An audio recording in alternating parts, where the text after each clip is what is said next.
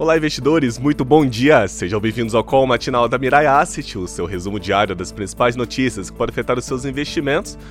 Hoje é sexta-feira, dia 21 de janeiro de 2022 e essas são as principais notícias do dia. Vamos lá!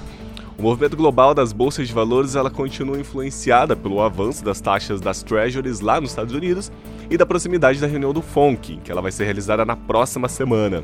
Essa preocupação ela levou as bolsas de valores no exterior a afundar na tarde de ontem, mas novamente o Ibovespa conseguiu se desvincular do mau humor externo e fechou numa alta de 1%, com o Ibovespa voltando na casa dos 109 mil pontos.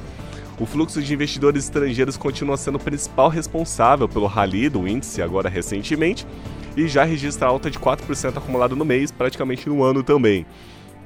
A agenda econômica de hoje ela é fraca. Lá no Reino Unido foram divulgadas as vendas de varejo de dezembro, com queda de 3,7% em relação ao mês anterior e queda de 0,9% no desempenho anual, sendo esperada uma alta para 2021 de 3,4%. O fraco resultado foi associado à expansão de casos de Covid-19 na região. E ainda hoje a gente tem o Fórum Econômico Mundial. Ele terá a participação do presidente do BCE, o Banco Central Europeu, a Christiana Lagarde, secretária de Tesouro dos Estados Unidos também, a Janet Yellen, e também no ministro Paulo Guedes.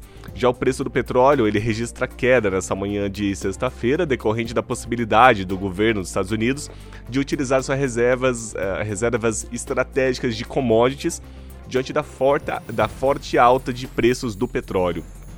Não há balanços do quarto trimestre de 2021 a serem divulgados hoje, e hoje é dia também de vencimento de opções sobre ações e que vai ditar o rumo, o rumo aí do Ibovespa diante da fraqueza de desempenho dos pares lá no exterior, das bolsas de valores no exterior. E falando de Ibovespa, ontem Ibovespa fechou numa alta de 1,01% aos 109.101 a Nasdaq, que é a bolsa de tecnologia dos Estados Unidos, fechou uma queda de 1,3%.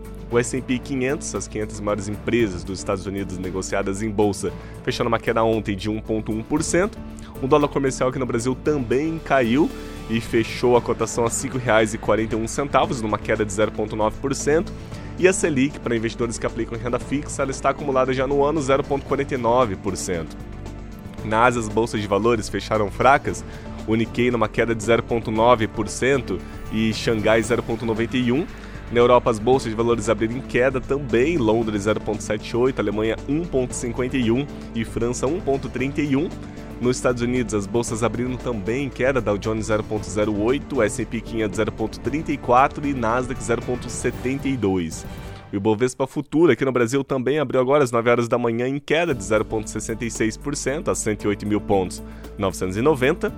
O dólar comercial aqui no Brasil, ao contrário, abriu em alta de 0,84, a cotação a R$ 5,46. E falando um pouquinho de commodities, o petróleo WTI, ele abriu numa queda de 1,82, a cotação 83 dólares e 96 centavos barril de petróleo. E o petróleo Brent, ele também abriu numa queda de 1,70, a cotação é 86 dólares e 84 centavos. E o minério de ferro no Port Qingdao fechou numa alta de 1,96%, com a cotação a 137 dólares e 36 centavos a tonelada.